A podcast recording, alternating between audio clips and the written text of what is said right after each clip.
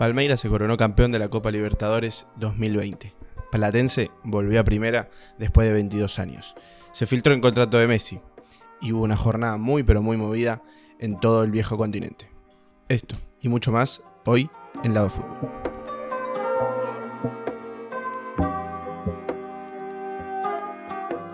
Hola a todos, hola a todas, bienvenidos una vez más al podcast de Lado Fútbol.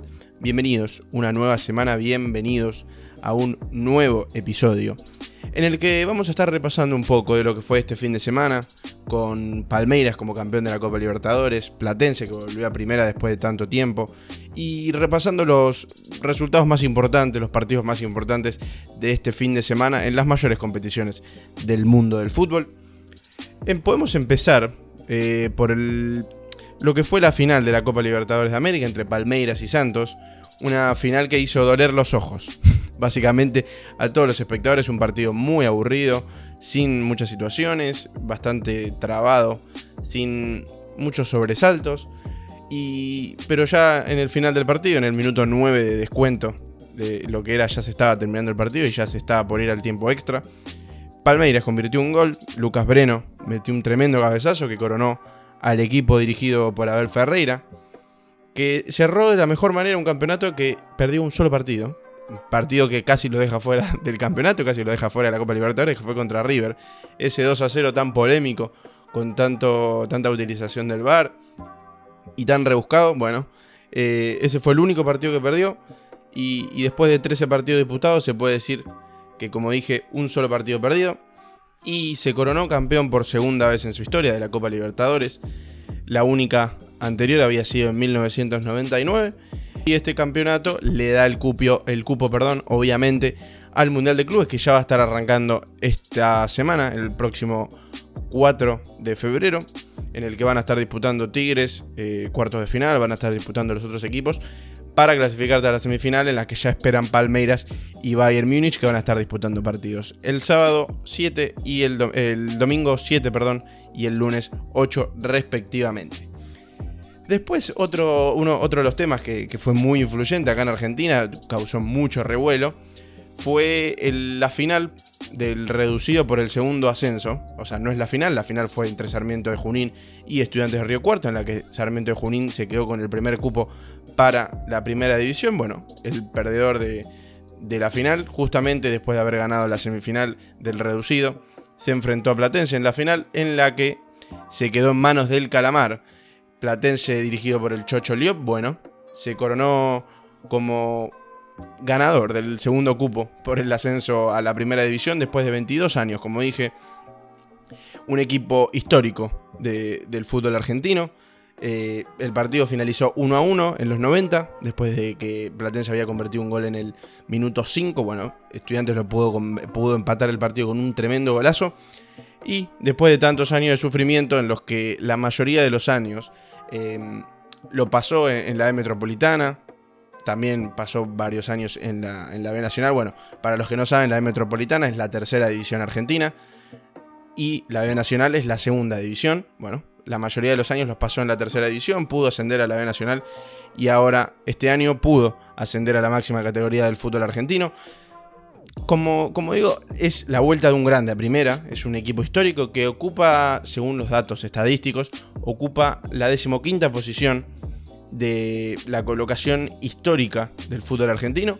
Disputó 55 temporadas en primera, es miembro fundador del profesionalismo en Argentina y es uno de los clubes más antiguos de, de, Argentina. Y bueno, se puede decir que volvió a donde se merece Platense, el equipo, como dije, dirigido por el Chocho Liop, que alcanzó su segundo ascenso a primera división como técnico. El primero fue con Godoy Cruz en 2006, el segundo obviamente este con Platense. Salvó al descenso, del descenso perdón, a Racing en el 2008 y a Barcelona de Ecuador en el 2009. Bueno, el Chocho Liop es un especialista en estos partidos de alto calibre, que, se necesita mucho, mucho corazón, mucha jerarquía. Bueno, fue expulsado el Chocho por un error que, tuvo Pitana, se confundió, había, lo había insultado un colaborador del técnico de Platense. Bueno, lo terminaron expulsando, pero desde la tribuna siguió eh, manejando los hilos del equipo. Y así fue como Platense, como dije, vuelve a primera después de 22 años. Bueno, todo el pueblo Calamar va a estar de fiesta, está de fiesta eh, todos los hinchas de Platense, el equipo de Vicente López. Y como dije, junto a Sarmiento son los dos equipos ascendidos a la primera división que van a estar formando la Copa Diego Maradona del año 2021 que va a estar arrancando el 14 de febrero. Y así conforma la lista de 26 equipos que van a estar formando este torneo. Ya nos podemos ir ya recorriendo lo que, lo que fue lo más importante de Sudamérica y de Argentina. Podemos irnos ya de viaje al viejo continente, nos podemos ir a Europa, vamos a Inglaterra, a la Premier League, eh, para recorrer lo que fue este fin de semana movido de, fútbol eh, en Inglaterra, en el viejo continente en general.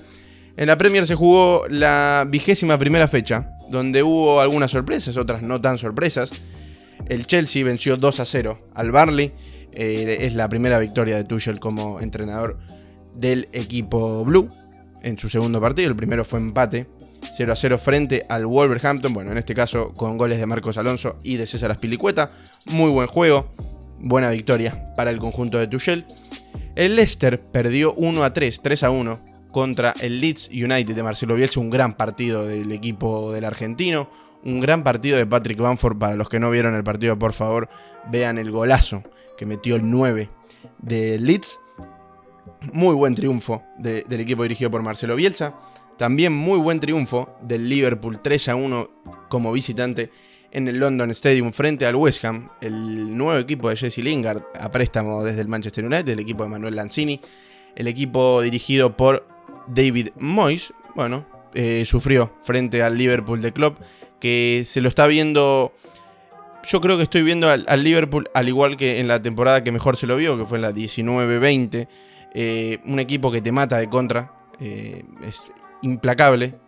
Un Mozala que, que, está impresionante el nivel que está teniendo el egipcio. 20, eh, más de 20 goles en la temporada, es increíble el nivel que está teniendo. Dos goles para, para el egipcio. Una sorpresa, esta sí que fue una sorpresa. La derrota del Tottenham de Joseph Mourinho.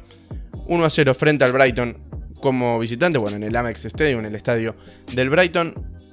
1 a 0 fue para el equipo de Alexis McAllister, el ex Boca, que está jugando de titular un gran partido para el surgido de las inferiores de Argentinos Juniors. Bueno, muy buen triunfo para el Brighton que está en la zona baja.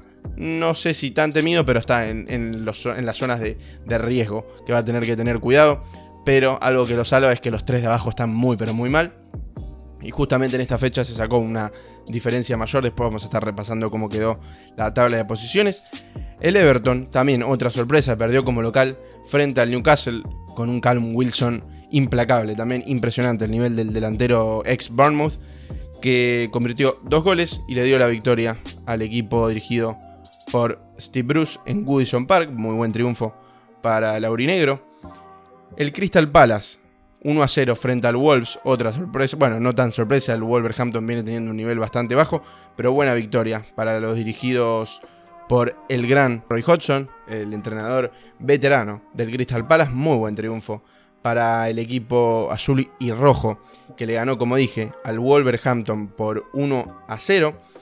Triunfo también del Manchester City por la mínima al Sheffield United, al equipo que le había ganado al Manchester United 1 a 0 con un gran Manchester City que está mejorando de a poco y está en la parte alta de la tabla, puntero de liga.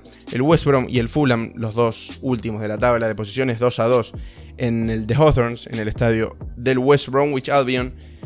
El Arsenal y el Manchester United decepcionaron en cuanto a resultado, un 0 a 0, un buen partido, muy buen partido pero fue de mayor a menor el partido. Eh, el Manchester United tuvo muchas ocasiones, Cavani eh, falló algunas claras, pero bueno, un empate para el Manchester United y para el Arsenal que no se pudieron sacar ventajas, 0 a 0 para dos de los más grandes equipos de Inglaterra.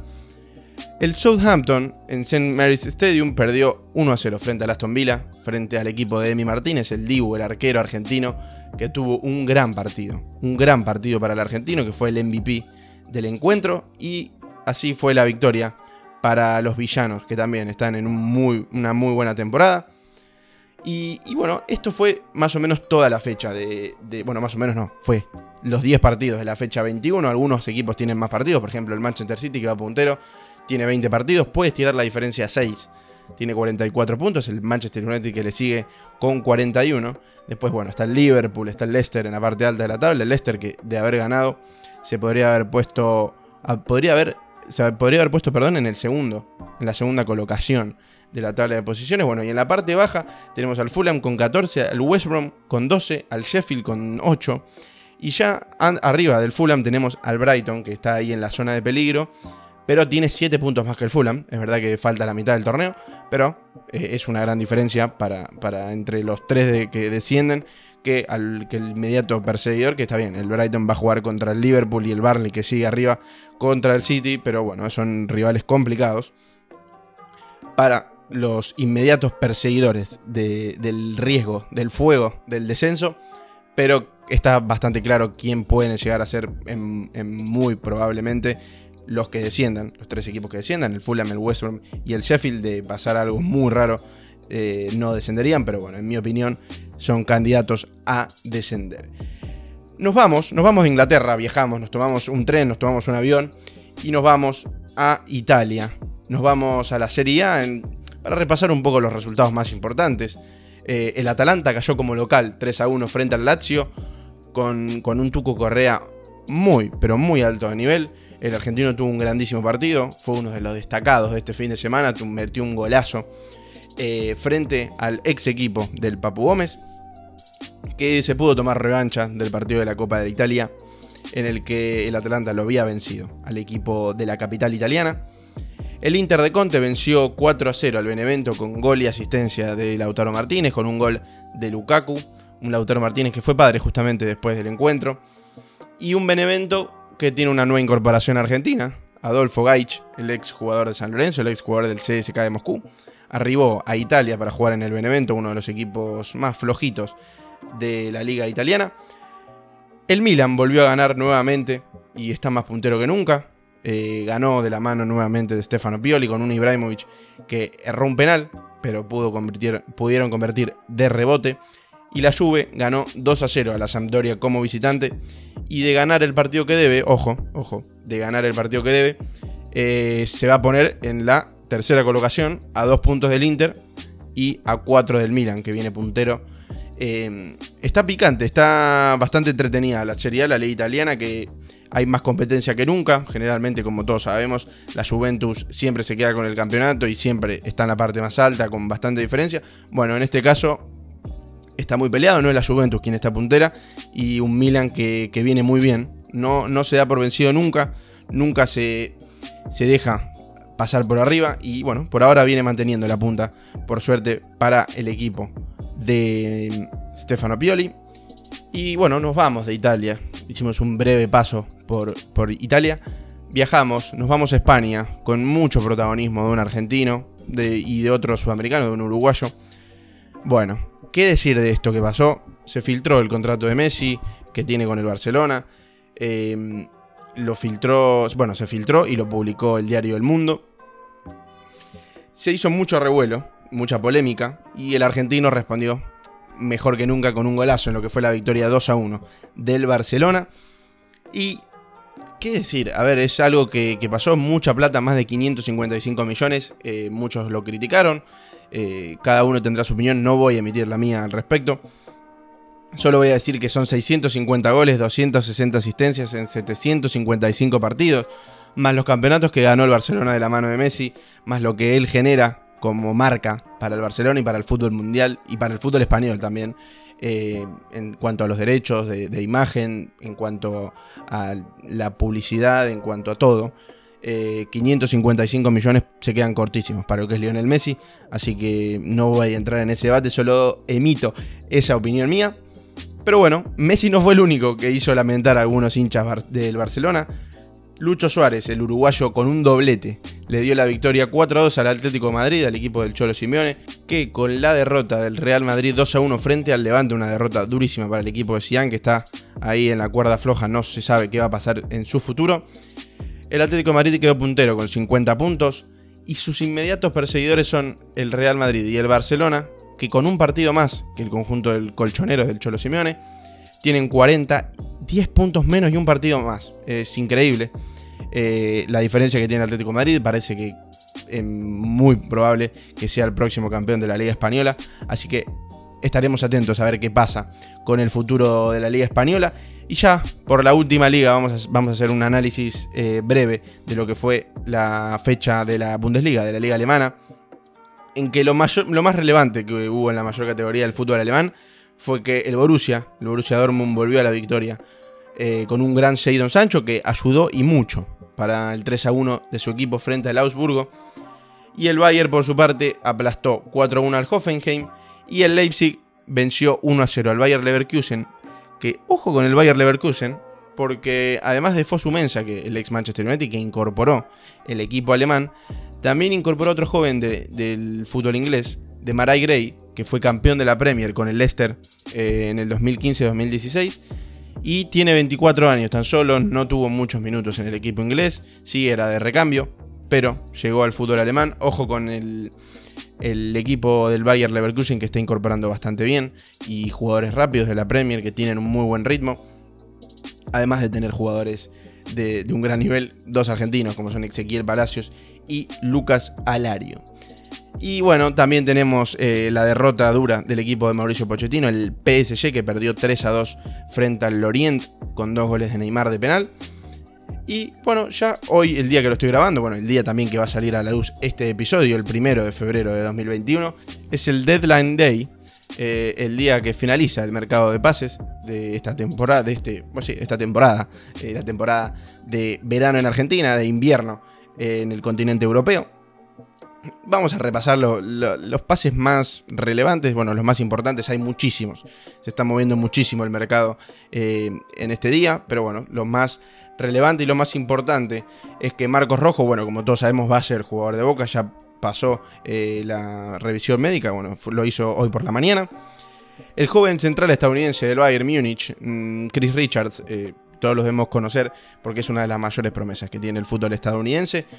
Se fue a préstamo al Hoffenheim, que ojo con el Hoffenheim, vamos a estar repasando otras transferencias del equipo alemán, que va en búsqueda de minutos, porque no está teniendo minutos en el campeón de la Champions League y, en busca de seguir creciendo como profesional. Bueno, 20 años nada más para el central. Ozan Kabak, el central turco del Schalke 04, es nuevo jugador del Liverpool. El Liverpool incorporó un central eh, muy joven, 20 años también, para el ex Schalke. Que ojo con este jugador porque va en búsqueda de minutos también a ser titular. Bueno, era titular en el Schalke, va a ser titular yo creo en el Liverpool, que también estaba buscando un central. Bueno, a, falta de uno trajo dos, porque también incorporó a Ben Davis, que no es el del Tottenham, sino, sino que es el jugador del Preston North End de Championship de 25 años, que puede jugar como central zurdo o como lateral izquierdo, eh, pero se desempeña mejor y más en el central zurdo. Bueno, eh, para mí es una muy, una muy, buena incorporación perdón, para el Liverpool. Es un préstamo con opción de compra de 30 millones. Eh, el Schalke quería una obligación de compra. El Liverpool de ninguna manera quería, porque bueno, como sabemos, se recuperan Joe Gómez, se recupera Virgil van Dijk, pero bueno, si sale bien, son 30 millones los que tiene que abonar Kavak. Hicieron eh, la, la, excepción, perdón, de eh, que sea un préstamo, pero con una tarifa más alta para que pueda acceder el equipo alemán. Así que bueno, el turco ya va a ser nuevo jugador del Liverpool. Maitland Niles, el jugador del Arsenal, se va a préstamo al West Bromwich Albion. Brian Reynolds, el lateral derecho de 19 años del FC Dallas, de la MLS, una de las promesas más grandes del fútbol estadounidense también, es nueva incorporación de la Roma, del equipo italiano. Y después tenemos varios pases más. Eh, hay dos alemanes que vuelven al fútbol de su país, Mustafi, que es nuevo jugador del Schalke 04, y Sami Khedira, el ex Juventus, que va al Hertha de Berlín. Y, ya para, cerrar con, este mercado de pases, Moisés Caicedo de Independiente del Valle ya está confirmado que va a ser nuevo jugador del Brighton and Hove Albion. 6 millones de libras y firma un contrato por 5 años, el jugador que estuvo cerca del Manchester United. Eh, y hubo muchos equipos que, que lo quisieron llevar a sus filas. Bueno, el Brighton pudo convencerlo y va a llegar a la Premier League de la mano del equipo de Alexis McAllister. Y el último, de último momento, es Lucas Olaza, que va al Valladolid a préstamo hasta fin de año, hasta fin de temporada, perdón, hasta el 30 de junio de este mismo año. El jugador de Boca que pudo llegar a un acuerdo con el equipo español. Pasó por el Celta de Vigo. Y en vez de volver a Boca, bueno, pudo conseguir seis meses más en el fútbol español y veremos después del 30 de junio qué pasa con su futuro. Rapidísimo todo lo que pasó en el episodio de hoy. Repasamos de todo, fútbol argentino, fútbol sudamericano, eh, europeo, de todo, de todo. Yo quiero que en los comentarios de Apple Podcast o de Instagram me pongan qué es lo que quieren que, de lo que hablemos. Y me, me dicen podemos hablar un poco más de fútbol, no sé, mexicano, fútbol de la MLS. Esta semana, esta semana tenemos una nueva incorporación en las filas de lado fútbol. Vamos a estar hablando. eh, esta semana vamos a hacer también la previa del Mundial de Clubes y vamos a estar hablando con él. No, no les voy a decir quién es. eh, vamos a dejar la intriga para el próximo episodio. Con el que vamos a estar hablando un poco más también de fútbol mexicano. De la MLS, que para mí es una liga de las, de las ligas con mayor proyección que hay en, en el mundo del fútbol. Y vamos a estar cubriendo de más cerca la Liga de Estados Unidos. Y bueno, como, como digo siempre, recuerden que nos pueden escuchar por todas las plataformas digitales de podcast, como son Spotify, Apple Podcast, Google Podcast, todas las que ya conocen. Nos pueden dejar su valoración en Apple Podcast y sus comentarios. Y también, también, como les digo siempre, espero que les haya gustado y hasta la próxima.